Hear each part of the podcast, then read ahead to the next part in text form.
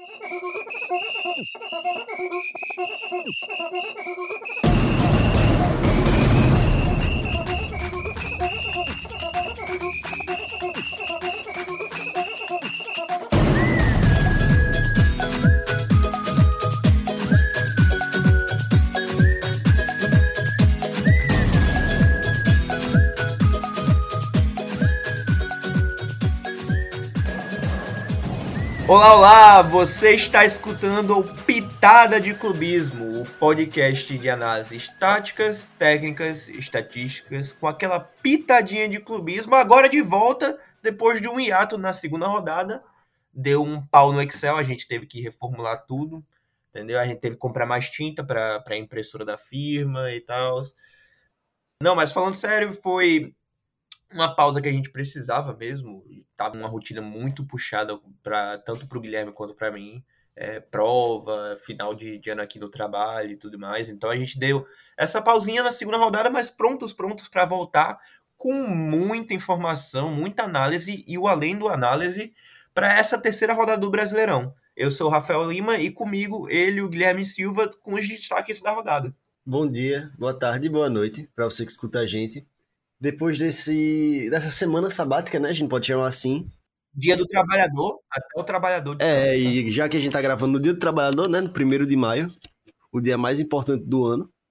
Então a gente devia homenagear os trabalhadores e jogadores de futebol, mesmo tendo uma rodada bem difícil, eu diria. Uma rodada difícil. Uma rodada que fugiu de todos os padrões, né? Tivemos um 3 a 0 acachapante do Cruzeiro para cima do, do Red Bull Bragantino. O Santos que tirou a sua a sua nhaca sem, sem vitórias no Brasileirão, ganhou do não América. Não só sem vitórias, como sem gols, tá? É, não só sem vitórias, como sem gols, perfeito. Ganhou do América Mineiro em casa, na, na Vila Belmiro. Assim como o América também estava sem gols, né? Mas o América não conseguiu a vitória, que pena. O América jogou bem como sempre, perdeu como sempre também, né? É, tivemos também a vitória do Bahia em cima do, do Vasco, o jogo que acabou agora há pouco. E junto desses. Nada mais para dizer sobre Bahia e Vasco? Só isso aí? Não, não, não. Não, só passando aqui as informações mesmo, resultados só isso aí mesmo? Ah, então tá bom, não, é isso aí tranquilo. Teve também a vitória do Fogão em cima do, do Flamengo, 3 a 2 num dos jogos mais malucos, mais caóticos dessa rodada. Só ficou atrás daquele que foi o jogo mais caótico e, na minha opinião, o jogo da rodada. Fortaleza 4, Fluminense 2 no Castelão. E a gente tem que começar falando sobre, sobre esse jogo que foi, sem dúvida, o melhor jogo da rodada. Apesar de Botafogo e Flamengo ter chegado muito perto disso, tá? Chegou muito perto. Grande jogo, mas Fortaleza e Fluminense foi inacreditável. Foi um dos poucos jogos, se para não dizer único, desses últimos tempos, que eu vi algum time sacramentar um XG de mais de 5,5, no caso do Fortaleza. Um XG bizarro com aquele, aquela estatística do X-Got, que é análise do chute, de 7,55. Foi um negócio absurdo que a gente viu, um volume de jogo do Fortaleza principalmente agredindo nos contra-ataques do Fluminense, que eu acho que o Fluminense Diniz nunca tinha sofrido, nem com naquela derrota contra o Flamengo tinha sofrido uma, um volume de chance tão extravagante assim. Não, o Fortaleza fez com o Fluminense do Diniz o que o Fluminense do Diniz vinha fazendo com outras equipes, né? Exato. E no final do jogo a gente pode dizer que o torcedor do Fortaleza sai com raiva pelo time ter feito só quatro gols e o torcedor do Fluminense sai feliz por ter levado só quatro gols. Não, mas o torcedor do Fortaleza deve estar muito feliz. O Fortaleza. Não, com certeza. Uma atuação de gala no, no Castelão, Castelão lotado, a, a festa da torcida do, do Leão do Pice, mais uma vez. É uma das torcidas mais apaixonantes do, do futebol brasileiro.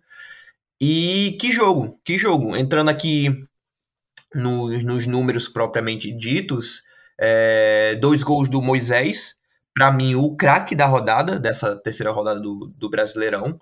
É, um gol do Thiago Galhardo, que foi, na verdade, o gol que abriu o, o jogo.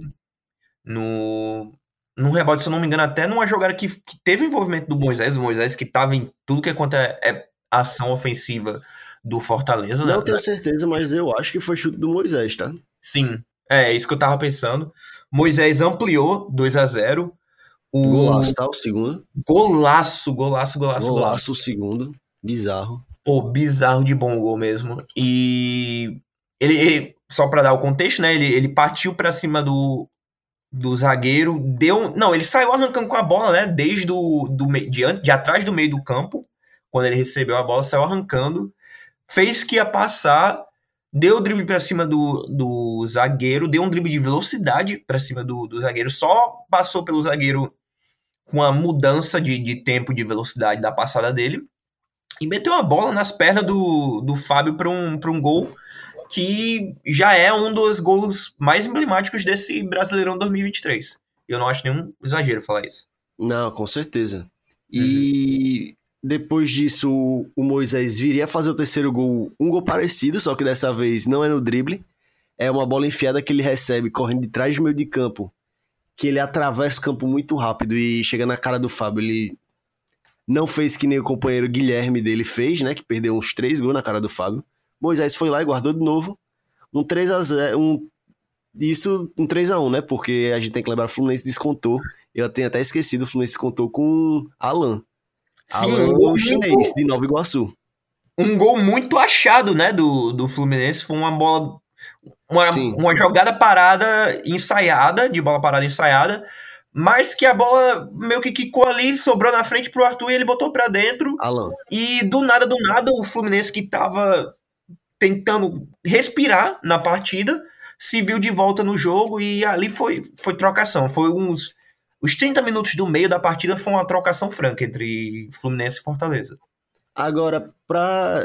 E quando chega no final do jogo, que o Fluminense ainda consegue o 3 a 2 com aquele golaço do John Kennedy, né? A gente tem que falar. Gol de, gol de Romário, né? de pivô. Gol de Romário. O narrador, de até Romário. Falou, o narrador até falou e e realmente lembrou muito as características do Romário. Que golaço do John Kennedy. O narrador pro exterior, né? Porque o narrador nacional ele falou: gol feio também é gol. E os comentários ficaram: você achou esse gol feio? Tá louco, pô. Aí, aí foi loucura. Isso foi, isso foi loucura. E logo depois desse golaço do John Kennedy saiu o quarto gol do Fortaleza. Mais um contra-ataque. E uma bola difícil, uma bomba que o Fábio defende, né? E a bola acaba sobrando ali no meio da área. E quem empurra pro gol? Desculpa, falhou a memória. Foi gol do Hércules. Hércules. Esse uhum. moleque Hércules também é bom de bola. E aí o Fortaleza sacramenta a vitória 4x2, que poderia ter sido 5, 6, 7, 8. Dependia só do Guilherme ter acertado as chances que ele teve. Porque chance ele teve. Teve chance de driblar o Fábio fazer gol. Teve chance que foi bloqueada pelo Nino. Teve chance de só tocar pro lado acho que até pro próprio Hércules para ele fazer o gol, num gol vovó de FIFA, como a galera vê. então, assim, absurdo, absurdo o volume de jogo que o Fortaleza teve, principalmente no final do segundo tempo, e mostra uma coisa que a gente tem que falar contra o Diniz. Ele não soube o momento de poupar esse time do Fluminense. Sim. Porque, sim, sim. Beleza. River Plate, viagem pro Nordeste e tal, difícil e vai jogar com o River na terça já. Mas ele entra em 100% contra o Paysandu, jogando em casa. Já, já com vantagem larga. Já com não só vantagem, como 3 a 0 Sim. Exatamente, vantagem larga. E aí chega contra o Fortaleza, lá, lá em Fortaleza. Botar um time muito misto é complicado. Ainda mais que, na opinião de vários torcedores do Fluminense, em especial nosso amigo André Samora, a maior chance do Fluminense temporada é na, no Brasileirão, né? É um time muito constante. É, realmente é...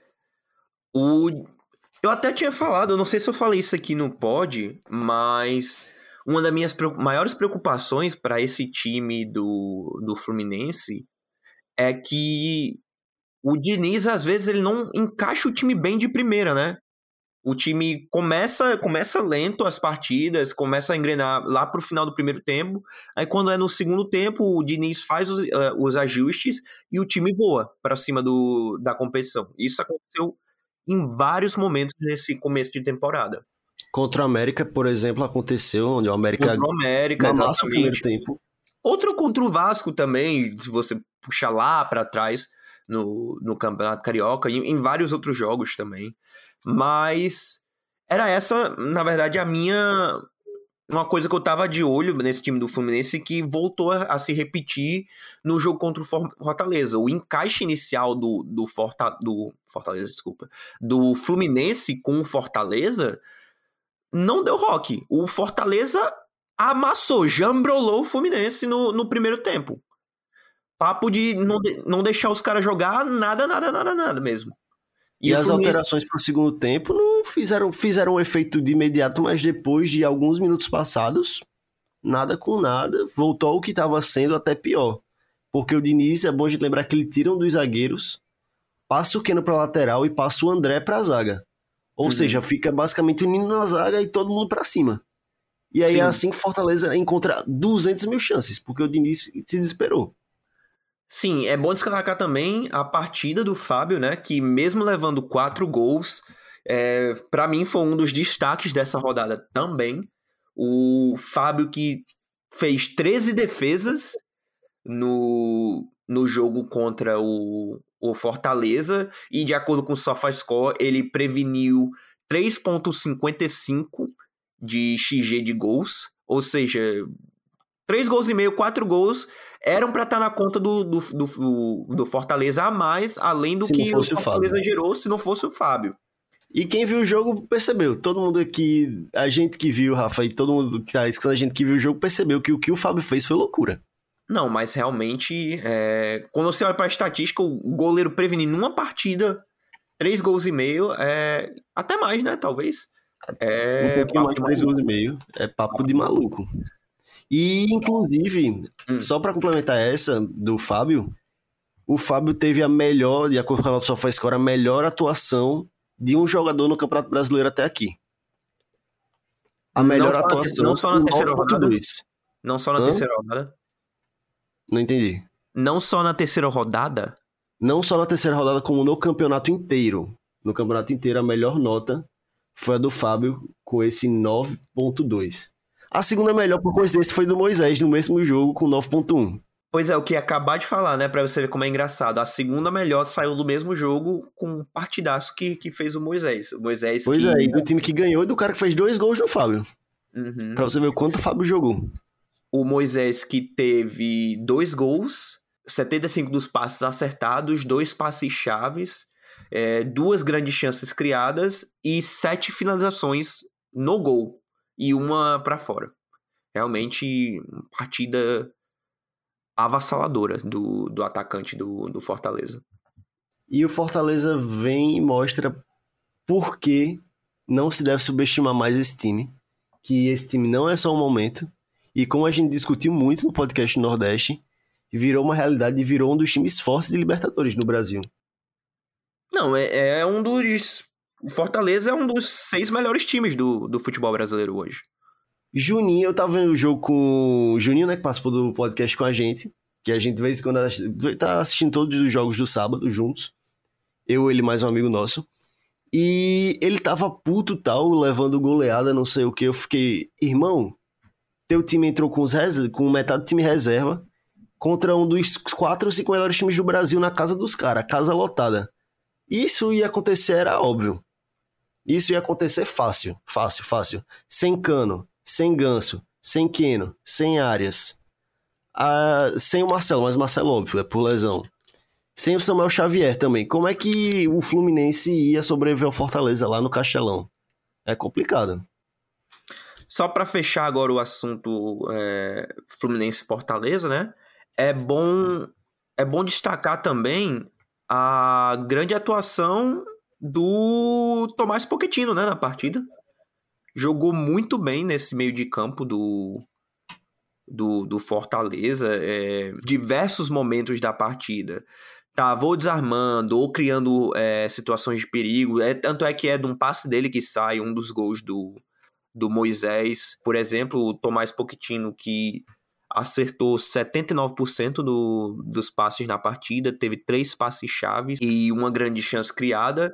E foi um meio de campo que, que soube dar muito ritmo e dar superioridade nesse miolo da, da equipe do, do Fortaleza. Infelizmente, isso não entrou no meu cartola e ele acabou fazendo só três pontos. pra você ver, né? Cartola não é análise completa de futebol, né? Mas Exato. eu gostei muito, muito mesmo da, da partida do Tomás Pochettino. E mantendo o alto astral do nosso podcast, vamos para o próximo jogo, que foi outro jogo bizarro de bom. Jogaço, quem perdeu esse jogo perdeu. Eu digo que top 3, top 4 jogos do Brasileirão até aqui. Que é esse É. Botafogo e Flamengo. Sim. Se é que os dois melhores jogos do Brasileirão até aqui não foram esses dois, tá? Sim, é, bem provável. Bem provável também. E Botafogo e Flamengo. O que, que você tem a dizer sobre Botafogo e Flamengo pra gente? Um jogo que tinha muita cara de ambos marcam, né? É, Não, é. eu e Guilherme, a gente até fez uma, uma betzinha aí. Com ambos marcam parte da bet, outras coisas não aconteceram que a bet não deu certo. Não vamos falar aqui quem a gente escolheu e tal, mas não, não cometeremos esse erro no futuro. É, mas foi um jogo que o Flamengo martelou, martelou, martelou a, a defesa do, do Botafogo, mas com uma pontaria bizarramente ruim, né? Você, você viu o, o Gabigol errar é, três, quatro bolas cara a cara com, com o goleiro. Pedro perdeu, perdeu chance, um monte de gente no, no Flamengo perdeu chance, o que foi o completo oposto é, no lado do Botafogo. A equipe do Botafogo, especialmente é, olhando para a atuação do Tiquinho Soares, aproveitou muito as chances que teve. Foram 12 finalizações, 6 no, no gol e 3 gols. Saiu da partida com 3 gols, dois deles do, do Tiquinho Soares. O Tiquinho Soares que abre o placar num, num pênalti infantil do, do Wesley, é, do, do Flamengo. O Tiquinho Soares, que não tem nada a ver com isso, bate um pênalti é, primoroso contra, contra o Santos. Depois a defesa do, do Flamengo é, vacila na área, o que é um tema recorrente dessa defesa do Flamengo. Toma muito gol de bola parada. Não só toma muito gol de bola parada, mas assim, tende a, ceder muitas chances e tende a ceder muitas é, oportunidades às equipes. No português bem popular e futebolisticamente, a zaga do Flamengo é uma mãe. É, uma É uma mãe, mãe. pronto, perfeito. Termo uma mãe. melhor ainda. É uma bela de uma mãe. A zaga do Botafogo, que também é uma mãe, né? Mas cedeu menos que a do Flamengo nesse, nesse último jogo. E o Tiquinho Soares é, coroa a sua atuação de gala contra o, o Flamengo no, no Maracanã com um golaço quando o Botafogo já estava com um a menos. E o Tietchan faz bela jogada, acha o Tiquinho na área, o Tiquinho tem tranquilidade pra tirar do zagueiro e, e botar pra dentro do, do gol. 3x1 Botafogo e dali o Flamengo nunca mais se recuperou. Inclusive, o Tiquinho é bizarro o quanto ele muda esse ritmo de jogo do Botafogo, quão bem ele faz o trabalho de pivô. Tem um vídeo circulando pelas redes sociais, inclusive até o pai soltaram, compartilhou no Twitter. Quem, quem segue ele viu, provavelmente. Que o, o vídeo de basicamente dois minutos do Tiquinho, só com jogada dele ganhando dos volantes, dos zagueiros do Flamengo no pivô, fazendo drible curto, dando passe, Ou dando então enfiada de bola. pra imprimir um ritmo mais alto. arrancando, se bola. desmarcando perfeitamente na Sim. área. Tiquinho é, é absurdo que o scout do Botafogo conseguiu ir atrás e chegar nele. Trazer ele foi um acerto bizarro. Muito bom Tiquinho.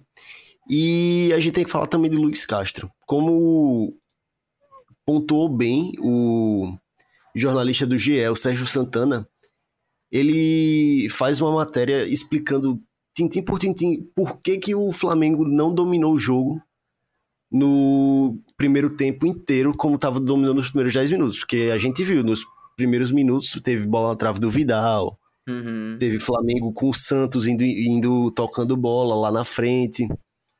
E isso foi assustou o Botafogo. Mas o Botafogo percebe e fez aquela famosa ordem de pelada, né? Não marca o goleiro. Marca a linha do passe, fecha a linha do passe do goleiro que tá ali e só vai no goleiro quando vai pegar a bola.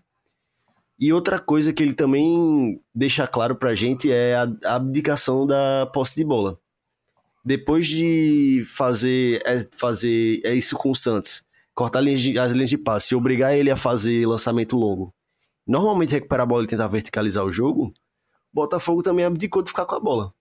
Já que o Flamengo ia ficar saindo assim, eles abdicam, ficam lá um pouco mais atrás, mas fecham todas as linhas de passe do Santos. E o Flamengo não cria mais nada no primeiro tempo. E muito se deve também ao fato do Ayrton Lucas estar no meio, né? O Ayrton Lucas no meio perde muito do seu poderio físico e de arrancada de drible ali pelo meio do que ele faz pela esquerda. Um erro grave, eu achei um erro grave do São Paulo, mas eu entendo que o Ayrton Lucas ia ser reserva, né? O titular seria o Gerson. E aí o Gerson, sim, naquele, naquela posição do campo, faria, faria bem. E o, Ge o que quebrou mesmo esse time do, do Flamengo foi a perda do Gerson antes mesmo do começo da partida, né? O Gerson que vinha de atuações muito boas, fez gol contra o, o Internacional, deu assistência contra o, o Curitiba, teve participação, envolvimento direto em gols nas últimas três partidas do, do Flamengo, vinha sendo um dos jogadores em, em melhor forma dessa equipe do Flamengo desde a chegada do, do Sampaoli e era um muito meio campista para aproveitar e, e punir o Botafogo com esses espaços que a defesa uh, do Fogão dá para as equipes adversárias. O Botafogo que vem de uma sequência muito boa de, de resultados, mas ainda assim é, cedeu gol para o São Paulo, cedeu gol para o Bahia e cedeu gols também é, para o Flamengo. Então é uma defesa que cede um, um volume de finalizações e um, um volume de, de gols até, até elevado nesse começo de, de Brasileirão. Mas o Flamengo não tinha o Gerson, em vez do Gerson tinha o Vidal, o Thiago Maia e Ayrton Lucas, e esse foi um, um meio de campo improvisado que faltou certa certo poderio de finalização né, desse meio de campo para chegar, pisar na área e, e terminar as jogadas que estavam sendo trabalhadas pelo resto da equipe. E até de criação, foi aí que eu falei para você no hum. intervalo o que o São Paulo ia fazer. E acabei acertando. Ele vai tirar ou o Ayrton Lucas, ou quem foi que eu falei? Outra opção? Esqueci. Thiago Maia? Ou Ayrton Lucas, ou acho que foi o Thiago Maia, não lembro. Não, ou um dos zagueiros. Ou o Ayrton Lucas ou um dos zagueiros e bota o Everton Ribeiro. Acabou que ele não abdica dos três zagueiros e tira o Ayrton Lucas mesmo, para colocar o Everton Ribeiro. E o que acontece? Simplesmente o Everton Ribeiro tem uma nota do SofaScore 8.7 coloca o Gabigol na cara do gol simplesmente três vezes, com condição de um Gabigol de um, dois anos atrás faria os três gols. Sim. E eu não sei se é ele que dá aquele passe pro Pedro também, fazer o gol, e que ele perde, é, né? Acho que foi. Acho que foi. Everton não lembro agora de que... cabeça. Mas sim, o Pedro teve uma chance claríssima no. Duas, né, na verdade, no final da partida. Uhum, e o Everton Ribeiro, que dá esse passe, ele muda o jogo, de fato, ele muda esse jogo, ainda mais com o Botafogo com a menos, ele é muito importante teve uma nota 8.7 jogando só 45 minutos. Melhor, melhor atuação do Everton Ribeiro desde aquele 4 a 3 do Palmeiras para cima do Isso, Flamengo na Supercopa. Que ele jogou né? exatamente nessa posição de segundo volante. Segundo Perfeito. volante que sobe mais, né? Então ele teve números como seis passes chaves, uma bola longa, cinco grandes chances criadas, então, é assim, é algo. E uma assistência, né? Do escanteio. Sim. Pro Léo Pereira, que é outro cara que vive uma fase boa, apesar desse, dessa derrota. Sim, se o ataque vive uma boa fase, tá o Léo Pereira. o Léo Pereira tá, né? Uhum. Mas Everton Mas... Ribeiro que vai cravando sua vaguinha, né? Titular, voltar a ser titular. É, vai botando mais uma pulga atrás da orelha do, do Sampaoli para esse time titular do, do Flamengo, né? Mas agora falando de meio-campistas que estão num momento muito bom também, a gente precisa falar do Tietchan, né? Que decidiu o jogo contra o Bahia lá na Arena Fonte Nova. Foi, achou um gol é, da entrada da área do, do Bahia, uma bela finalização do Tietchan que deu o Botafogo 2 a 1 E mais uma vez decidiu a partida é, ontem no Maracanã a favor do Botafogo é, numa saída ali, creio que num, no lateral, né? Foi, foi no lateral. O, Tietchan sai é, driblando, sai cortando pela, pela defesa do Flamengo, o que naquele lance me ficou muito, muito claro e muito evidente para mim que falta vontade também nessa marcação do, do Flamengo, né? Não, é, eles são bem acomodados. Ficou muito escancarado como você vê até no lance depois que o Tietchan passa a bola pro, pro Tiquinho Soares e o Tiquinho Soares faz o gol, você vê até meio que em unissono três jogadores do Flamengo, o creio que o Davi Luiz, o Fabrício Bruno e, e outro ali, eles se viram para trás levanta os braços como que pra reclamar com a outra pessoa pelo erro dos caras que estavam envolvidos no, no erro de marcação ali em cima do Tietê. Realmente é um é aquele negócio, né? Deixa que eu deixo ali. O Tietê É, cada um oferecendo pro outro. é, o, o Tietchan se aproveitou da situação, descolou um belo pra, passe pro Tiquinho Soares. E o Botafogo, mesmo com um a menos desde o minuto 6 do, do segundo tempo, é, conseguiu se manter na, na partida e conseguiu ter, ainda assim, tendo o Rafael e o Luiz Castro é, expulsos, conseguiu se manter psicologicamente na partida para ganhar do Flamengo. E o que nem vinha fazendo uma partida absurda, tanto ofensivamente quanto defensivamente. Nada a destacar, bem sumido, inclusive. Uhum. Ele consegue fazer isso passar de uma forma bizarra. Parecia que ele tava jogando contra um sub-21 da vida. Ele já com seus 25, provavelmente. Fazendo a jogada contra um sub-21, passando como queria. E achou o Tiquinho livre na área, que se posiciona muito bem, se desgruda da marcação. E mesmo com o jogador a mais, o Flamengo não conseguiu essa superioridade numérica na área defensiva, o que é um pouco absurdo se você parar pra pensar. Guilherme, o Tietchan Oi. tem 30 anos. Tietchan tem 30 anos? Porra, Tem pode 30 crer. anos, tá? 2016, né? Que ele era revelação com 20 e pouquinhos. Caralho, o tempo passa. Não sei, só não foi ano passado. Não, era 2016 ele no Audax. Caralho, o tempo passa. Pois é. Mas, mas assim, é o. Eu até tava comentando com você durante a partida que é até um erro recorrente o Botafogo ter umas expulsões bestas em clássicos nessa Uhum. temporada. Teve uma contra. duas contra o Vasco, três contra o, o Flamengo no clássico do Carioca, duas ontem contra o Flamengo, ou seja, em três clássicos, fora o clássico contra o, o Fluminense, que foi o primeiro que jogou, teve sete jogadores expulsos. Então, realmente, já, já, já cria uma tendência É, uma tendência meio ruim aí, mas o Flamengo que não conseguiu se aproveitar, né, dessa, dessa desse lapso de psicológico mais uma vez do, do Botafogo e e assim, criou chances, botou seus jogadores na cara do gol em, em vários momentos para empatar e virar a partida.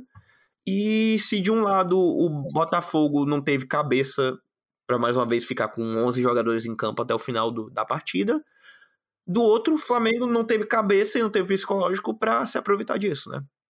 talvez. Talvez não. O que o São Paulo deu de entrevista de novo, ele fala sobre a contundência, disse que a chance estava lá de novo. E vamos ser sinceros, o São Paulo tá certo. Tava, pô, as chances estavam lá. O tá Flamengo, certo. o Flamengo que, se você olha no XG da partida, o Flamengo criou um XG de 3.34 contra um XG do Botafogo de 2.45 na partida todinha. Parte disso aí também é a belíssima atuação do Lucas Perry, que Isso eu ia citar também agora. Lucas Perry, que nesse começo de temporada é um dos. tá jogando como um dos três, quatro melhores goleiros do Brasil.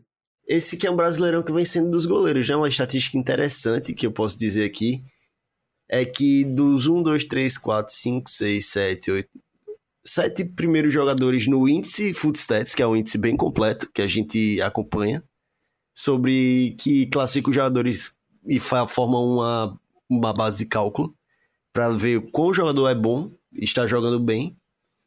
Dos sete primeiros, quatro são goleiros. Sim. E dos dez primeiros, cinco são goleiros. Que são Lucas, que é o Léo Jardim, Rafael do Cruzeiro, que a gente vai falar também sobre. Já já o Lucas Perri, o Fábio, que a gente falou, e o João Paulo. O brasileirão dos goleiros, né? Desse começo, principalmente. Não, é. E desse grupo, o Lucas Perry, nesse começo de Brasileirão, tá no top 3. E ele não é Tá, 3. no top 3. Inclusive, maior que o Fábio. Em terceiro lugar.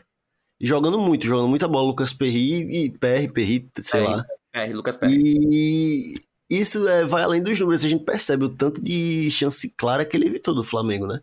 Sim. Gabigol, só ele estou duas que ele agarrou. O Pedro teve aquela que normalmente o Pedro faz, ele pegou também, muito bem posicionada. Uhum. Absurdo, absurdo. Agarrou muito, Lucas. O Sim. Lucas. De um lado, Lucas Perry, agarrando muito, e do outro lado, um Flamengo é, puxando mais uma vez a frase do São Paulo, né? Sem contundência na frente do gol, né? Agora também o São Paulo usa contundência para muita coisa. Ele fala de contundência na defesa, contundência no ataque. Tem que, tem que entender também o, o portunhol do, hum. do argentino, né? Mas então, agora saindo dos dois maiores jogos da rodada, a gente vai para um jogo, outro jogo que foi muito bom também, apesar de, como sempre, imagino eu, pouca gente ter assistido, que é Cruzeiro e Bragantino. Mais uma vitória pro Cabuloso, que sim, já se figura no G6 do Brasileirão, né? E que amasso do Cruzeiro, né? Não foi só, não foi só a vitória por maior, é, maior elasticidade de gols, né? Juntamente da. Não, é isso mesmo. A vitória com maior elasticidade de gols dessa rodada foi a do Cruzeiro, jogando fora de casa, abriu a partida com 1 a 0 já no primeiro minuto do, de jogo, com, com o gol do Ramiro. Aí depois o Aderlan, que eu quase tinha escalado no meu Cartola, Cartola que pode jogar no mato essa rodada, pelo amor de Deus. É, o Aderlan recebe um cartão vermelho por, por uma falta é, impedida, um contra-ataque no, como o último homem da, da defesa. Aí isso aí é, é vermelho direto. É... E daí foi só ladeira abaixo pro, pro Red Bull Bragantino, né? Que por muitos era cotado para ganhar essa partida contra o Cruzeiro, mas os primeiros 20, 27, 25, 27 minutos da partida é, tancaram qualquer é, expectativa, qualquer chance do Massa Bruta de sair com os três pontinhos de casa. O jogo foi bem condicionado pelo gol do Ramiro, que foi interessante o gol, que é uma jogada que sai do meio do campo do Cruzeiro, acaba num tiro do do Bragantino, que abre todo o time para sair tocando, e o Cruzeiro do Pepa sobe essa marcação para pegar os caras lá em cima, e conseguem roubar a bola e fazer o gol, com 50 segundos já, as duas ideias de jogo bem estabelecidas. E foi um jogo muito bom, um jogo de fato muito bom. Surpreendentemente, o Bragantino, mesmo com a menos, tentou, Sim. Acabou o primeiro tempo, o Bragantino tira quatro jogadores, faz quatro alterações, entra com sangue novo e com um a menos pressiona em cima o Cruzeiro, vai para cima deles e quase faz gol. Sim. Uhum. Tem chance de empatar o jogo. O Rafael, mais uma vez, é brilhante, como foi contra o Grêmio. Jogou muita bola o Rafael e o Braga foi por pouco, tá? Que não, mas também chegou uma hora que não ia aguentar. Com 10, o time mostrou ser bem treinado, mas nem Deus, né? Com 10, vamos lá. Tem, com tem, 10... tem limite. Com 10 só contra o Flamengo, né? Aparentemente. É, aparentemente só contra o Flamengo. Mas é, o Bragantino ainda mais jogando nessa pressão alta, tentando pegar a posse bola do Cruzeiro. Não deu. Sim. Não a derrota já tinha, né? Tentou, tentou mudar. Não, a derrota já tinha. Tentou fazer algo diferente e acabou sendo é. punido por isso. Tentou, deu o máximo que pôde, mas Passar, passar dos 20 minutos do. 20, 25 minutos do segundo tempo, o time já estava morto. Gilberto faz o 2 a 0 meio que matando o jogo, e depois o Cruzeiro encontrou o Bragantino que tentava aí, mas já não tinha mais perna. E aí o uhum. Bruno Rodrigues, o melhor da partida. Que jogo e melhor, dele, e melhor do Cruzeiro nessa temporada também, né? É melhor do Cruzeiro nessa temporada. Não é o Rafael ainda, porque ele falhou muito. Tá, tava bem estável. Nas últimas duas partidas ele se encontrou. Mas sim o Bruno Rodrigues, brabo, conseguiu três passes chaves nesse jogo, um gol, 30 de 37 nos passes, além das quatro interceptações das 11 divididas. Foi uma grande partida dele. Não, 11, 11, 11 divididas de 19 ganhas, né? É bom levar. É, Exato. 11 de 19 ganhas. Exato, são 11 ganhas. Então, e coroado com um gol no final do jogo merecido. Hum. 3 a 0 para o Cruzeiro, que soube jogar contra o Bragantino. Foi contundente e mostrou que com o Pepa o time pode ter um alívio que não estava tendo mais com o seu antigo treinador. Pô, o Pepa me parece um treinador muito interessante. É, eu já vi algumas entrevistas dele pro, pro canal do Futre, né? O canal de, de análise a estatística e analística que, do YouTube, que a gente até é, não é, não é nem. Não pagam nada pra gente, mas a gente acha que é um trabalho de boa qualidade. Um dos melhores trabalhos táticos do Brasil. Sim. E. E ele fala numa entrevista pro, pro Futre que ele não necessariamente ele é o, o técnico que, que vai querer sempre jogar do jeito dele. Ele não é esse técnico teimoso de, ah, ou vou jogar do meu jeito ou não joga, entendeu? Para ele, ele prefere muito. Ele gosta de jogar do jogo dele, mas não é meu jogo ou morrer, né? Ele prefere achar soluções para continuar mantendo o time na partida e, e, tirar do elenco aquilo que o elenco pode dar, em vez de ficar sempre puxando e sempre empurrando é, uma filosofia é, restrita de jogo. É, Bem diferente acho... do conterrâneo dele, né, o Vitor Pereira? Eu acho muito interessante esse, essa inserção do, do Pepa no, no cenário do futebol brasileiro e que rapidamente mudou as perspectivas né, do, do Cruzeiro. E você pode ver isso muito bem que você falou nos últimos dois jogos, né? Onde o Cruzeiro contra o Grêmio dominou o jogo, foi para cima, amassou de fato o Grêmio. Fez, conseguiu uma vitória de 1x0 com um gol no fim, mas que deveria ter saído um bom tempo atrás. E contra o Bragantino, principalmente no primeiro tempo, teve menos posse de bola. Teve menos posse, teve menos XG, o Bragantino ainda tentou. E conseguiu se adequar ao jogo e no segundo tempo, com a mais, conseguiu dominar a partida. Foram dois contrastes bem. Claro que com o passar do jogo foi determinante para isso, a expulsão. Mas ainda assim, o Pepa conseguiu mostrar em dois jogos diferentes um contraste muito bom. Um time que sabe precisar se defender e sabe ter que dominar o jogo. Interessante Sim, sabe, esse trabalho. Sabe se adaptar ao que o momento do jogo pede, né? Uhum. Realmente bem muito... parecido com o que o Voivoda faz muito bem. Sim, perfeito, perfeito. São, são técnicos bem camaleões, né? Assim, se adaptam muito bem uh, aos momentos. Não, não necessariamente que são é, técnicos é, passivos no jogo, tem seus momentos de dominação da, da, de poste de bola, das, das ações ofensivas, mas são técnicos que, dadas suas devidas proporções, né, conseguem ler e entender o que é preciso ser feito na partida.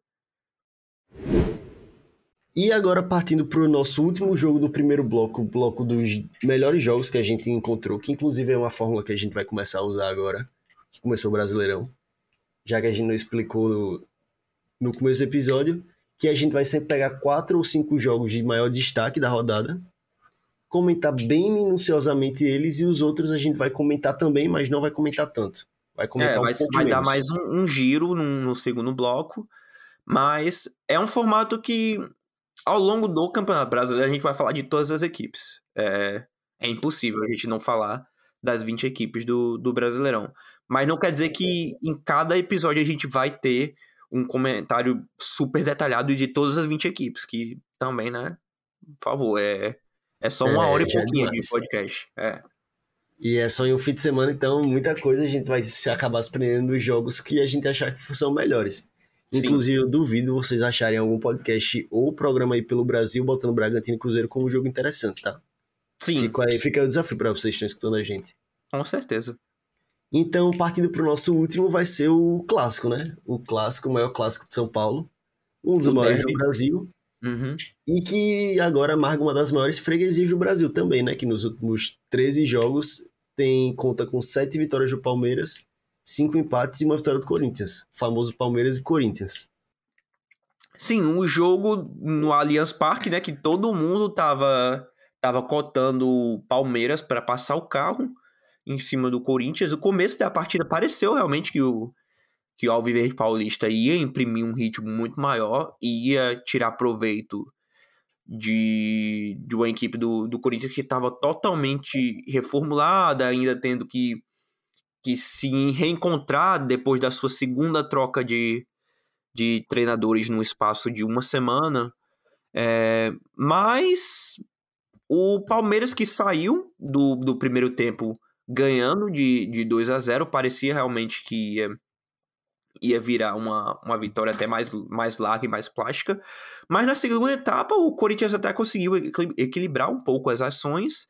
É, teve aquele gol dado do, do Piquerez no, no, na segunda etapa, que foi tão dado que o Roger Guedes quis até pegar para ele, né? Ele foi bizarro que na súmula da arbitragem tá lá, que o Roger Guedes invadiu o vestiário dos árbitros para pedir para botar o gol no nome dele. Pois é, já, né, já não vale só o, o Piqueires ter dado o gol pro, pro Palmeiras. O, o Roger Guedes queria o, o stat para ele, né? Provavelmente tinha, tinha assim mesmo no Cartola, no Cartola, né? É, é, se escalou no Cartola, precisava dos oito pontos. Uma rodada de merda no Cartola, né? Então eu realmente precisava pontuar.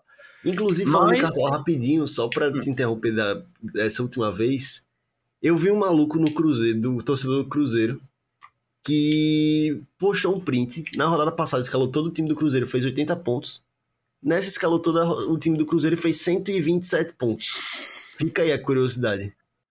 Isso aí é papo de maluco. Papo de maluco. Aí quando o Cruzeiro pega. Quero ver quando o Cruzeiro pegar o Palmeiras, se ele vai ter o culhão. E eu aí vi eu que ele disse que ia fazer a mesma coisa na rodada que vem, que a rodada que o jogo de abertura é Cruzeiro e Santos, lá no Mineirão. Não, mas aí ele está Mineirão, certíssimo né? de fazer isso, né? Certíssimo. Vamos ver. Enfim, voltando. Vamos ver. Voltando pro, pro Palmeiras e, e, Corinthians, mas realmente tivemos a volta do Rafael Veiga e o Rony pro, pro time titular, então podemos ver, fora a ausência do Marcos Rocha, que ainda estava é, lesionado, tivemos o, o time ideal titulado pra, do Palmeiras começando a partida pela primeira vez nessa temporada de 2023, com a adição já do Arthur, né, na, na ponta direita. Inclusive, esse quarteto de ataque do Palmeiras, que provavelmente vai ser o quarteto titular, vai ser dinâmico e vai ser interessante de ver. Vai ser chatinho, vai ser chatinho. Vai ser chato você. de pegar com Veiga, Rony, Dudu e Arthur. E ainda Muita tem o Hendrick. Uhum. Oi. E ainda Muita tem o Hendrick e o Flaco Lopes para vir do banco, né? Como opções, são dois Não. excelentes jogadores também. Hendrick, Flaco Lopes, Rafael Navarro, Breno Lopes também. Opções no banco. No ataque, o Palmeiras também tem, né? Mas uma partida que, dos três, o destaque maior foi pro Rafael Veiga, né? Que, que criou a, a assistência pro, pro primeiro gol do, do Palmeiras e finalizou uma bela finalização num, num bate-rebate de um chute do Dudu ali dentro da área do, do Corinthians. A zaga do Corinthians é, vacilou no rebote, o, o Rafael Veiga pega de primeira e acerta no ângulo.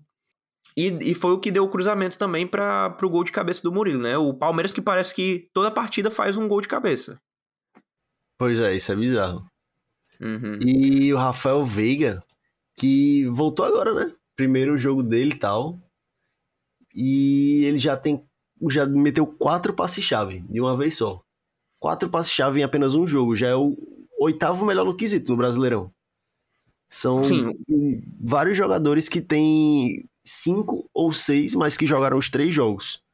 Fora o Everton Ribeiro, né? Que deu os cinco no, nesse jogo de agora. Mas esse, ele, ele é um caso à parte. Mas Rafael Veiga também foi um jogo absurdo dele. Que jogo além do gol e da assistência, né? E explica muito porque o Arthur não é usado pelo meio, né? Ele, por, porque o Arthur é, é ainda deslocado para a direita, jogando mais como um, um ponto ou meia pela direita. E o Rafael Veiga realmente voltou com a temporada iluminada, a temporada avassaladora que ele já estava tendo em 2023, né? Jogou 64 minutos, um gol, uma assistência, acertou 82% dos passes que tentou, 31 de 38, como você disse, quatro passes chaves e uma partida de gala da volta do daquele que é o armador, né, dessa equipe do, do Palmeiras. E até esperava mais do Palmeiras, mais que eu digo mais gols, né? Porque foi um domínio absurdo no primeiro tempo, principalmente. Mas esperava mais gols, por quê? Porque o Corinthians vem numa semana complicada, né? Vem numa Sim. semana de muita instabilidade, tanto emocional quanto física, que vai atrapalhar tecnicamente o time. Mentalmente. Sim essas polêmicas do treinador que deles que foi demitido, né? Devido a. Foi demitido, não, se demitiu. Ele, ele não foi demitido ele, pela diretoria, ele, é bom dizer. Aí. É, não foi demitido pela, pela, ele pela se demitiu. Se uhum. demitiu hum, por causa da pressão que a torcida fez nas redes sociais. Sim. Devido ao e... caso, né, que ele teve em 87 de aliciação menor, estupro e tal. Perfeito. Enfim. Perfeito. Então, realmente, só para não fugir mesmo do assunto, porque é um assunto sério, infelizmente faz parte da, das conversas do, do futebol, porque o, o futebol não é impermeável à sociedade como um todo, o futebol faz parte da, da sociedade. Então o Cuca que foi indiciado num caso de um estupro de uma de uma de menor de, de 13 anos, é, uma garota na, na Suíça em 1987.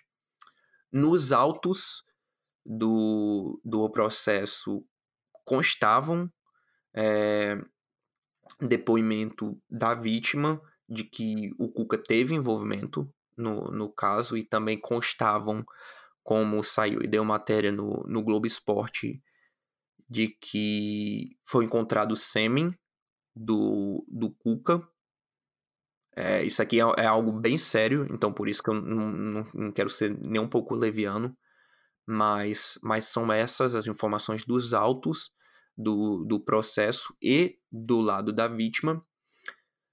Infelizmente, é, isso é um ocorrido de 87 que só agora veio ter repercussão nacional no, no Brasil com uma das, das figuras mais é, públicas do, do futebol brasileiro né, nesses últimos é, 10, 15 anos mas que tornou a situação Cuca como técnico do Corinthians, principalmente uma Por ser o Corinthians, né?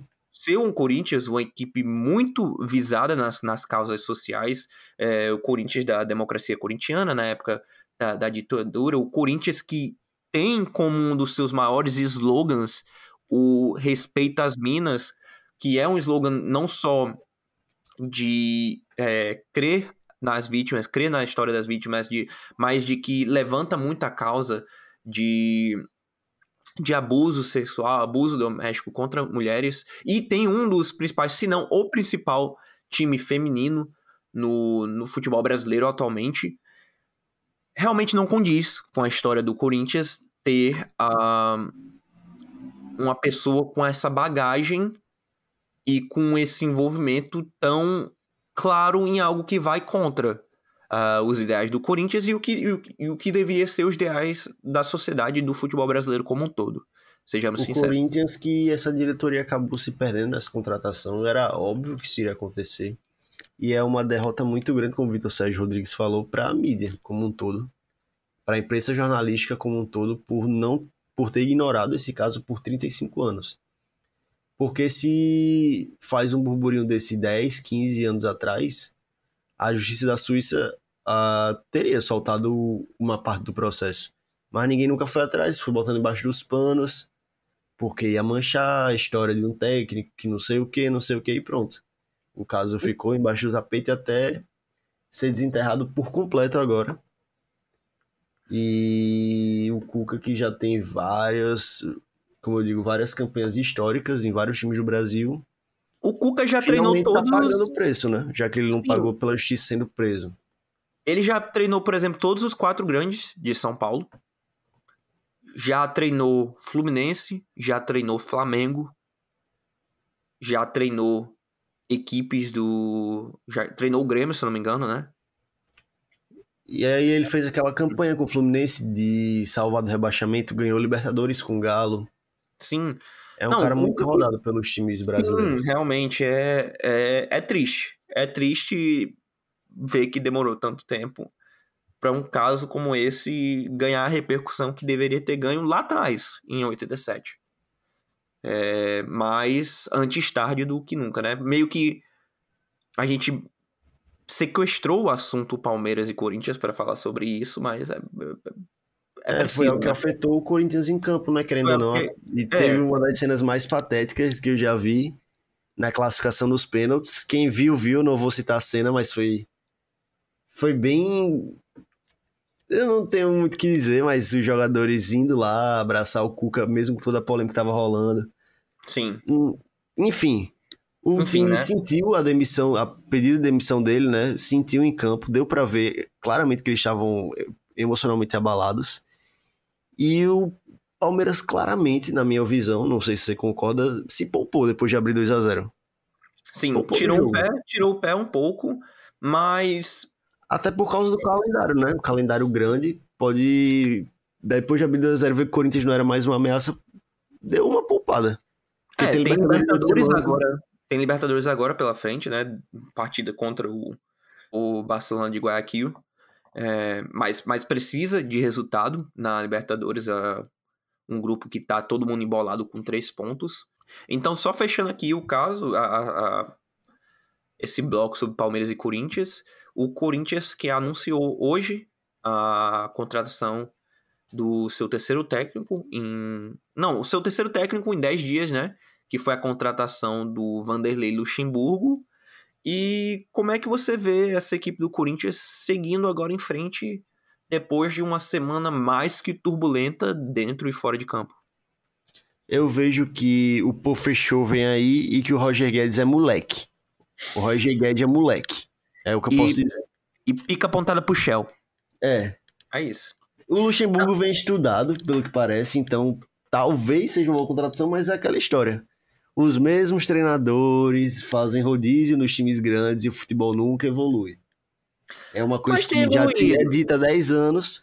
Não, mas me- o futebol bras- brasileiro tem evoluído e tem dado oportunidade para para novas ideias e novos técnicos no cenário. Não, isso é menos comum, mas ainda Uhum. com ainda contratação no. Luxemburgo acontece.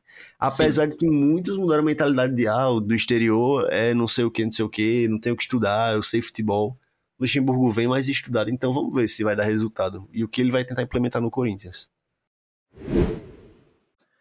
E dando continuidade aos outros resultados dessa terceira rodada do Brasileirão, o Atlético Mineiro, que encontrou a sua primeira vitória na competição em casa, é uma vitória de 2 a 1 em cima do Atlético Paranaense, equipes que se enfrentaram recentemente pela Libertadores. O Atlético Paranaense ganhou do Atlético Mineiro pelo mesmo 2 a 1 só que lá na Arena Ba- Baixada. Então o Galo meio que descontou. É Dois gols do Hulk e duas jogadas de puro suco de brilhantismo do Hulk, né? Bizarro.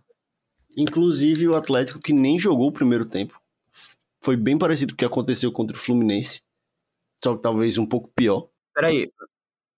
Né, peraí, tu não pode dizer Atlético num jogo que tem Atlético e Atlético, não, pô. De fato, o Atlético Paranaense não jogou o primeiro tempo. Perfeito. Ou o Atlético com H. Uhum. E, como eu ia dizendo, o Hulk, pra quem joga cartola e tava com ele pra jogar, eu, que tava como capitão, inclusive, Nossa, que raiva, velho, também. e o cartola disse que ele não ia jogar por causa do tornozelo inchado.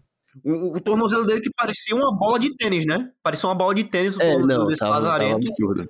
E quando me vem domingo, tá lá cantando o hino do Brasil é, no Mineirão. E fazendo dois gols. Com a filhinha no colo e tal, fazendo dois gols. Pegue dois gols. Bizarro. É. Nossa. E o Vitor Roque ainda no final consegue descontar, né? Aquele gol. Gol de craque, né? Gol de nove. Gol, gol nove que não vale mais pronto. nada também, né? Só pra. É, já nos acréscimos mais um gol de nove que mostra que ele vai jogar no Barcelona. O Barcelona ele vai jogar. Isso é um fato. Tá, É, beleza. é brabo. beleza. Vitor Roque é brabo. Uhum. Não, brabíssimo, sim. Eu não tô, não tô, não tô duvidando do Vitor não. Só achei engraçado você falar que já tá sacramentado ele no Barcelona. Não, não tem, não tem jeito, ele já tá no Barça.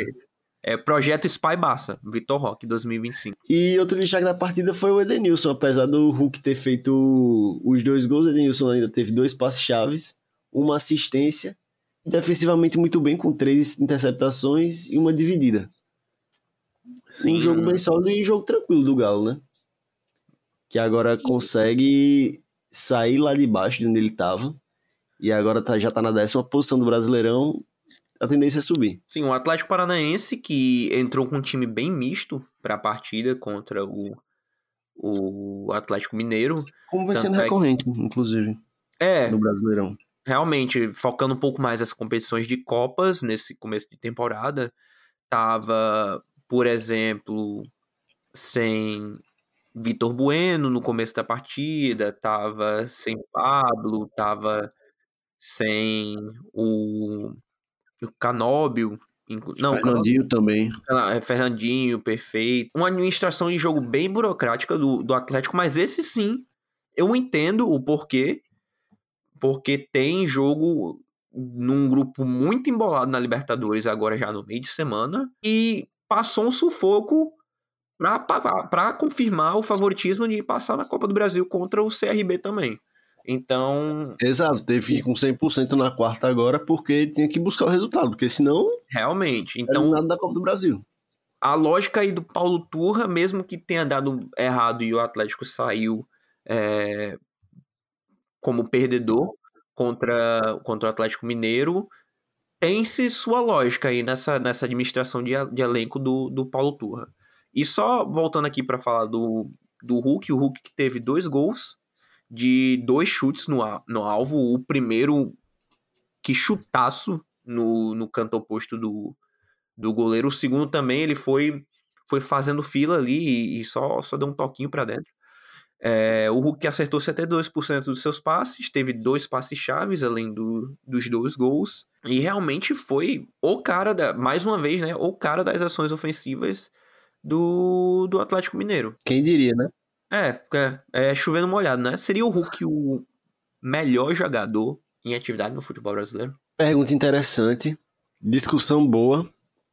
E a minha resposta é: já ouviu falar nesse cara do próximo jogo que eu vou dizer agora? Lucas Lima do Santos, que jogou na Vila Belmiro no sábado contra o América e conseguiu sua primeira vitória, né? Pensei que tu ia falar. 3 do- a 2 Pô. Finalmente o Santos não só como primeira vitória, mas como seus primeiros gols no Brasileirão, é algo a se dizer. E tem um destaque absoluto que não foi o Lucas Lima, eu tava dizendo, tirando onda, óbvio, no começo do, da frase, mas foi o Mendoza, né? Gol, assistência, pênalti sofrido e entrega absurda, tanto no ataque quanto na defesa. Foi um jogo realmente sensacional dele. E o destaque do Eduardo Bauer, mano, não te pega, não? Jogou bem a partida, fez o segundo gol, Que golaço, tá? golaço, chute de, de artilheiro, e ainda conseguiu ser expulso, pô. O cara que escalou ele no cartola foi uma montanha russa de emoções, né? Começou, tomou o gol do Alê no primeiro momento. Pô, perdi o- o- os cinco pontos. Ah, mas o Eduardo Ba- Bauerman fez o gol. Ah, ganhou os oito pontos. Ah, mas ele foi expulso. Ah, perdi três pontos. É uma montanha russa de emoções aí. O Bauerman que fez um excelente jogo e ele foi expulso merecidamente, ele precisava ter sido expulso mesmo, ele era o último homem. Sim. Tinha que matar o contra-ataque de algum jeito, o Santos estava ganhando. Ele fez certo, não foi que nem contra aquela do Botafogo, ele está sendo investigado, né, por manipulação de resultado. No caso de ter sido expulso. O próprio Bauerman. E o Messias foi outro que fez uma partida excelente, mais uma depois de ter feito a partida da vida dele no jogo passado contra o Galo. Mais uma partida boa do Messias. E apesar dos dois gols sofridos, a dupla de zaga do Santos vem se mostrando bem sólida. E o acabou que o Joaquim perdeu espaço, né? Quem diria? Eu não imaginava. A gente falou bem dele, né, no- na prévia do Uhum. Santos, inclusive. E falando em, em- E só puxando aqui, falando de. Fez boa partida, a gente podia falar isso da equipe do América Mineiro todinho, né? Que mais uma vez jogou bem, criou chances, fez gols com a Lei, depois Everaldo no empate. Um golaço, inclusive, do Everaldo. Sim, golaço. E mais uma vez saiu como lado perdedor pela terceira vez desse Campeonato Brasileiro. E sofrendo três gols de novo, né? Embora a bola, o campo, não foi para perder três partidas, né? Não foi tão dominante quanto contra o São Paulo, por exemplo. Mas foi bem nas ações de jogo a gente pegar os números da, do X-GOT, que é a qualidade das finalizações, né? O Santos teve 2.47, porém teve um pênalti do Marcos Leonardo, então a gente tem que lembrar disso. Um pênalti é mais ou menos o que? 74, 75, né? Ponto 74. O que o do, do Marcos Leonardo, inclusive, deu 0.93. E o do América foi 2.93. Qualidade absurda de chute dessa vez. O problema é que tinha simplesmente um dos melhores goleiros do Brasil, do outro lado. João Paulo agarrou muito pra variar. É, esse aí é outro que é chovendo molhado, né? João Paulo que vem operando milagres na, na equipe do Santos. É, Há no mínimo tem três anos. Há no mínimo desde que começou. É. E Bizarro. falando do América um pouquinho. Depois eu volto pro Santos de novo com o que você, o cara que você escalou no Cartola. Mas falando do América um pouquinho, o Everaldo ele jogou muito bem. Fez o golaço, o segundo. Vem sendo um cara bem diferencial. Ele bailou em cima do Natan. Natan não encontrou ele em campo. Deu, além desse golaço, deu dois passes chaves. Ganhou 9 de 12 duelos no chão. Pô, faltou. faltou Parece sempre faltar algo pra América. É bizarro. Calma Dessa que vez conseguiu achar os gols, mas não, não, sei. eu ainda tenho fé que, assim, regressão à média, num espaço amostral maior, esse time do América vai, vai se encontrar. Vai acabar não indo pra Libertadores de novo, como foi ano passado, que foi nono. Provavelmente esse começo talvez cobre lá na frente, mas é um time que vai ficar ali no meio da tabela mesmo. Sim. Não acho que brigue para cair no primeiro momento, se a diretoria manter a calma, mantiver a calma. E para finalizar, vamos falar do Natan que você botou no cartola? Vamos não falar do Natan. Aí Pô, tu fala, pô, Rafael, por que tu escalou o Natan no cartola? O Natan é ruim. Eu sei. O Natan é ruim. Eu sei. eu- isso eu sei. Só que pro cartola, o Natan é bom, pô. Ele faz muito desarme. E se o Santos segura o SG, é papo aí de, de 7, 8 pontos pro Natan fácil. O Natan não me faz nada em campo. Não me acha. Foi o que eu acho que foi um, um desarme na partida todinha. Foi um ou dois desarmes na partida todinha. Erra tudo que tenta. Não, mas isso pra quem, pra quem assiste o jogo do Santos é normal. Ele sempre erra tudo que tenta e digo mais. Ele foi o responsável pelos dois gols. Mas Os isso aí não. Isso aí é irrelevante. Pra Cartola, isso aí é irrelevante. Tá? Não, óbvio, mas ele, se não é o Natan, se é o outro lateral direito ali. Até o Gabriel Inocêncio veio da Água Santa, o Santos talvez tivesse levado só um gol ou nenhum dos gols. O senhor Guilherme Silva. Você vem, você vem falar, ah, não, bora falar do cara que você escalou, o Natan. Agora, quando eu fui escalar o Natan, eu vi assim pra você perguntar aí. Ô, eu tô louco em escalar o Natan no Cartola? Suas aspas exatas foram. Não. O Natan é bom pra Cartola. Merda feita. Se ele não fosse Natan, teria sido uma boa escalação como Natan. É, acontece. Bola Bizarro. pra frente e o Santos consegue seus três pontos e tá agora décimo primeiro lugar. Seguindo para o próximo jogo, o Grêmio que ganhou do Cuiabá de 2 a 1 na, na Arena Pantanal. Gols de Vina e Galdino, Everton Galdino. É, o Cuiabá que descontou com um gol do Marlon aos 29 do, do primeiro tempo. Uma partida que o Grêmio sobrou um pouco mais contra o Cuiabá. O Cuiabá teve seus momentos, especialmente depois do, do Grêmio ter aberto o placar. Mas maior manchete que, que sai desse jogo é a falta de gols do Soares ainda, né? Que ainda Sim. não conseguiu achar as redes nesse Brasileirão. Não só no Brasileirão, como no ano ainda não fez gol em times de Série A, né? Ou B. Não fez gols ainda con- contra times de Série A ou B. Realmente, é, a gente sabe da qualidade do Soares. é, hum, achamos que ele ainda vai marcar muitos gols ah, aqui no Brasil. Mas realmente é uma das maiores secas do, do Soares recentemente. Digo até papo de voltando pro, pro tempo dele nacional, até pro tempo dele de, de Atlético de Madrid. Já, já veio uma seca, uma, uma sequência de jogos aí sem marcar o pistoleiro. E o Grêmio que, mais uma vez, como contra o ABC, como contra o Santos, vence, mas não convence, né? Fez só, fez só o necessário, fez só o, o pouco de criação que precisava para conseguir o resultado, mas realmente não vem sendo aquele Grêmio que jogou e encantou todo mundo com, com seu sistema de, de cinco meias, ataque fluido em, volta do, do Soares. Foi muito responsável pela vitória, mais uma vez, do Grêmio do Gauchão, né? Beleza, estadual não é parâmetro, a gente entende isso, mas no começo do ano o Grêmio vinha jogando um dos futebols mais vistosos de, de todo o Brasil. E o Cuiabá, ele parece ser o time que vai incomodar muita gente, mas que não vai. Parece-me que não vai conseguir escapar. Fez um bom jogo contra o Palmeiras, fez um bom jogo contra o Grêmio, até conseguiu empate contra o Bragantino.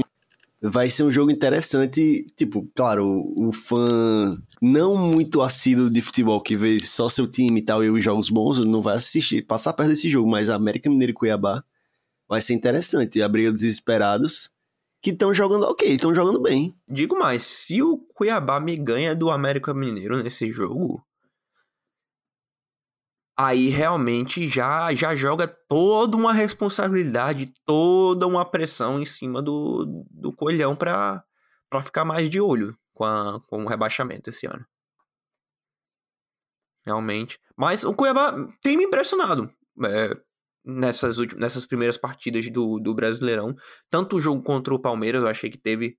criou chances suficientes para pelo menos sair com empate do, do Allianz Parque, o que é algo impensável para uma equipe com as condições e com o elenco do, do Cuiabá.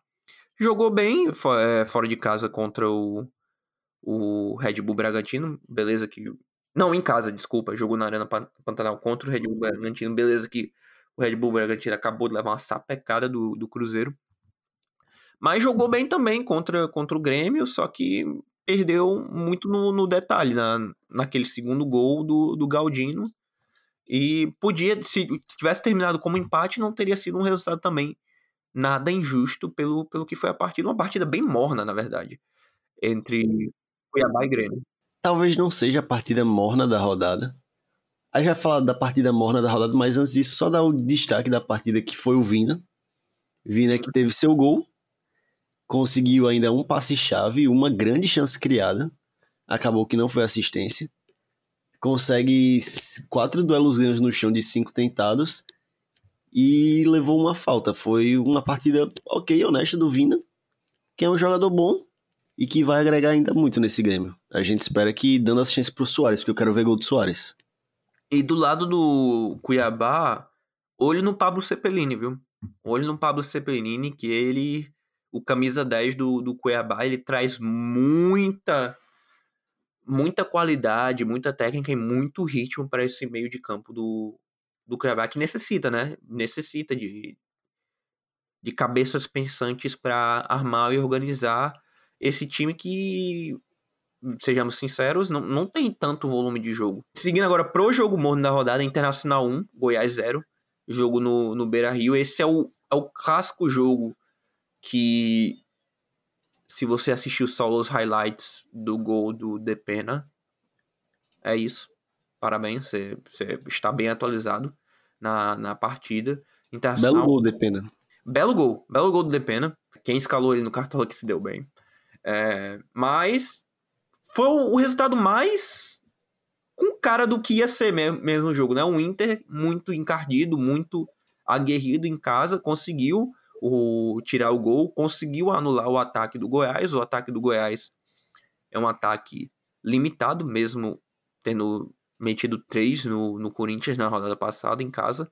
Mas fora de casa, o Goiás não tem se criado contra nenhuma equipe nessa, nessa atual temporada. E foi um resultado muito na régua, né? 1x0 Internacional para espanto de zero pessoas. E com, quem diria, né? Mais uma grande atuação do Tadeu.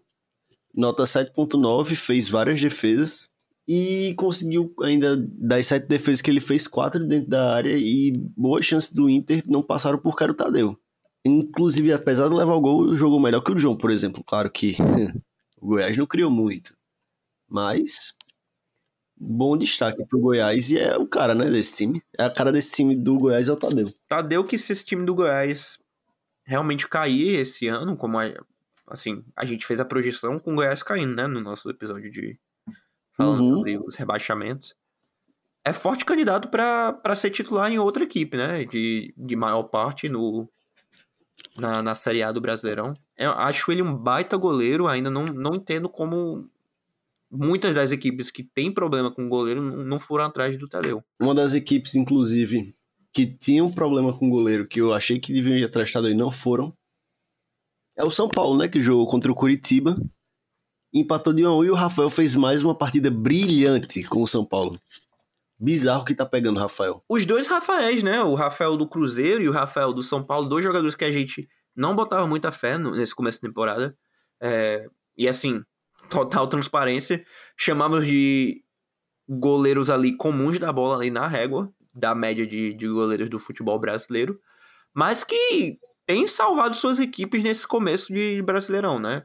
O Rafael do São Paulo, principalmente, segurando vitórias e empates, é, agora no caso no jogo contra o Coritiba, importantes para o tricolor paulista. Para mim, o Rafael do São Paulo é a maior surpresa positiva do campeonato nesse começo sem sombra de dúvida. Para mim, ele é a surpresa positiva. E o Lucas Perry? Lucas Perry já tava agarrando bem e o Rafael tá de um, um nível também absurdo. Os dois estão agarrando muito bem. Uhum. Mas eu esperava menos o Rafael, por exemplo. E o Messias também me surpreendeu muito. Achei que ele ia falhar muito, ele tá jogando bem, mas enfim. Tirando o clube de lado, eu vou ficar com o Rafael. E mais uma partida tenebrosa do São Paulo, tá? Tenebrosa, Sim, tenebrosa. O São Paulo jogou mal. Era para ter perdido pro Curitiba. Aleph Manga teve várias chances de, no mínimo três. De cabeça eu lembro de duas, cara a cara goleiro, mas ele teve no mínimo três chances de botar o 2 a 0 pro Curitiba e matar o jogo. O Curitiba que não tinha marcado, até jogar contra o São Paulo, não tinha marcado sequer um gol no Campeonato Brasileiro, vinha de duas derrotas de 3 a 0 Exato, era um dos únicos três times que não tinha marcado gol. Junto com ele, só Santos e América. E devia ter saído com a vitória. O time do São Paulo tem que ficar de olho. As preocupações contra o rebaixamento estão aparecendo. E sem o Calera, esse time sente muito, principalmente na parte de finalização de jogada. Vamos ser sinceros aqui: veio o Luan, vem jogando muito mal. Muito mal também. O torcedor São Paulino tá preocupadíssimo com isso. Se bem que o Gabriel Neves ele tem lampejos, mas ele não é muito consistente. Ele, ano passado ele não foi muito consistente, ele não ganhou essas minutagens todas. Teve, em certos momentos, problemas é, com, com físico, com adaptação com o futebol brasileiro e tudo, mas, pô, não é do, do, Ele é um jogador muito de lampejos, não é um jogador dos mais regulares também. Pra, eu, para confiar o Gabriel Neves como titular do, do São Paulo, eu se eu fosse um torcedor do, do São Paulo, ficaria um pouco preocupado. Mas é aquela história, quando ele tá tendo os lampejos dele, que é a atual situação, ele tem que jogar. E outra coisa que o Dorival fez que ninguém entendeu foi botar o Marcos Paulo no banco. Vinha jogando bem e virou banco pro nem sei, acho que foi pro Luan, que é volante. E aí o Luan joga muito mal, ele tira, o Marcos Paulo entra, joga legalzinho, mas o São Paulo, mesmo assim, não, não convence, sabe? Não fez um segundo tempo amassar avassalador. Tanto é que o próprio Marcos Paulo é quem faz o gol do empate, né? Do, do Exato, o Marcos Paulo vem numa boa numa Uhum. boa toada, vem num bom momento. Um bom momento. E o nosso coxa, cotadíssimo pra cair, vamos ser sinceros, mas eram três pontos muito importantes que deveriam ter conquistado. Sim. Pra mim, o saldo dessa marca. partida é o Curitiba perdeu dois pontos. E o São Paulo ganhou um. Pô, não, mas assim, entrando na partida, Curitiba fica muito tranquilo, né? Que conseguiu um ponto, tirar um pontinho desse jogo. Não, é. Antes É, da partida, sim, era o empate era um resultado bom. Uhum. Sim, com certeza. Mas depois da partida fica com aquele, fica aquele sentimento, né? De porra, a gente é pra ter conseguido esses três pontos. Sim. Joga muito Agora- melhor, mas faz parte. Agora indo de um time que decepcionou para outro que decepcionou talvez até de forma maior, chegamos, né? Chegamos naquele momento.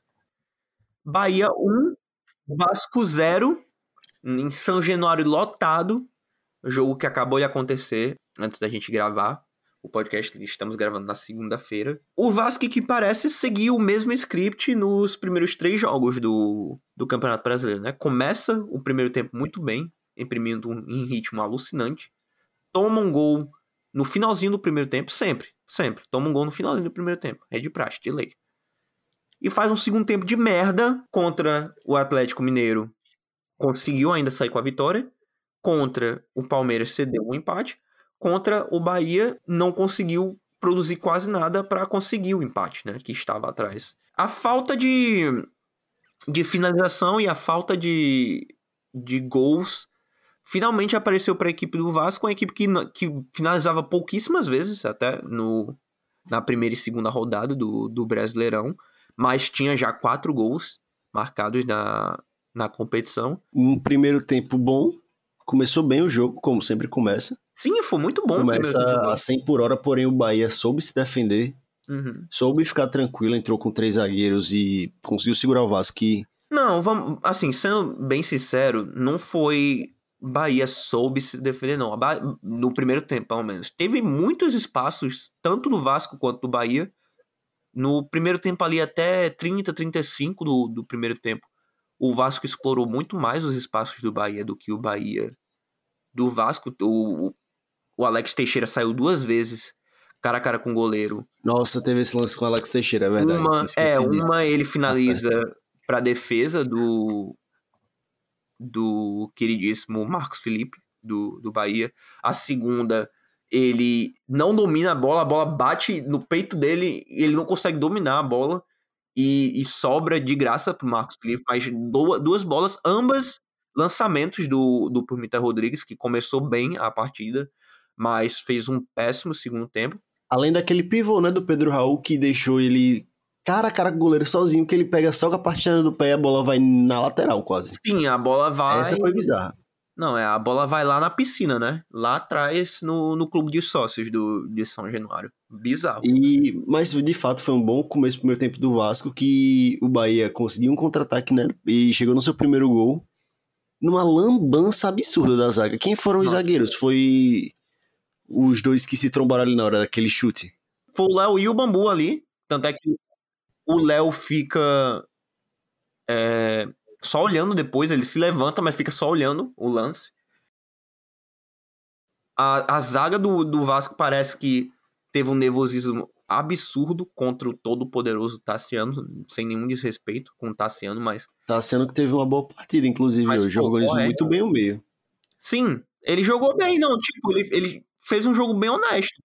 Mas o segundo tempo do, do Vasco foi temerário. Tanto é que as chances mais claras do, do segundo tempo vieram do próprio Bahia. O Bahia que já tinha largado de mão de, de propor jogo, de tentar é, ter a bola. Mas, assim, ter uma sequência ali de, de cinco, seis é, posses de bola do Vasco, que o Vasco pegava a bola, passava a bola para um jogador do Bahia, aí roubava a bola, passava a bola para um jogador do Bahia. Aí ficou. É, chegou um momento que era mais fácil esfregar minha cara no chapisco, pô. É bizarro. Hum. Segundo tempo do Bahia muito bom explorando os contra-ataques, inclusive a entrada do João Chaves é para isso, é por um cara mais rápido e um cara mais ofensivo do que o lateral que tava em campo, que agora me fugiu o nome. E o primeiro toque na bola do Johnny Chaves é simplesmente botar o Cauli na cara do gol. Foi o Cauli que ele botou na cara do gol? Não, foi o Salles, o Arthur foi Salles. Foi o Salles, né? É, não, e o. Só pra dar informação, o Jonas Chaves entrou no lugar do Matheus Bahia. E ele, a primeira bola dele é dar uma trivela excelente pro Salles, que tem a chance de fazer o gol cara a cara com o goleiro e Teve duas chances cara a cara com o goleiro, talvez até mais claro. Teve uma, e a segunda foi lá pros acréscimos, exato. E já teve outra lá pros que foi mais contundente ainda. A derrota do Vasco que só não, não ficou mais dramática por conta da boa atuação do Léo Jardim, né, também. Léo Jardim que vem sendo, vem sendo um goleiro muito sólido nesse começo. De acordo com o índice Footstats, é o melhor goleiro do Brasileirão nas primeiras três rodadas. E o terceiro melhor jogador, você sabe, tem uma ideia quem são os dois primeiros? John Kennedy? Tá, não. É, vou dizer. É o Moisés e o Léo Pereira. São os dois melhores jogadores do Brasileirão Léo pelo Pereira, porque tu já tinha me contado esse stat, inclusive. Uhum. Léo Pereira, mas o Moisés realmente bela partida. O Moisés que ultrapassou, né? O Léo Pereira era o líder até a segunda rodada, foi ultrapassado, e o Léo Jardim é o terceiro melhor jogador e o melhor goleiro, mais uma boa partida. Bahia que podia ter feito dois ou três. É, falando do, do, time vencedor, Bahia que as mudanças tiram muito efeito. Tanto a entrada do Ioane Chaves, quanto a, a entrada do, do Iago Felipe, quanto a entrada do Arthur Salles, mesmo o Arthur Salles tendo perdido dois gols claríssimos, cara a cara com o goleiro. Foram entradas que ajudaram muito no, no contra-ataque do, do Bahia. E outro destaque que precisa ser falado é o Jacaré, né? Temos Jacaré. que falar sobre o Jacaré.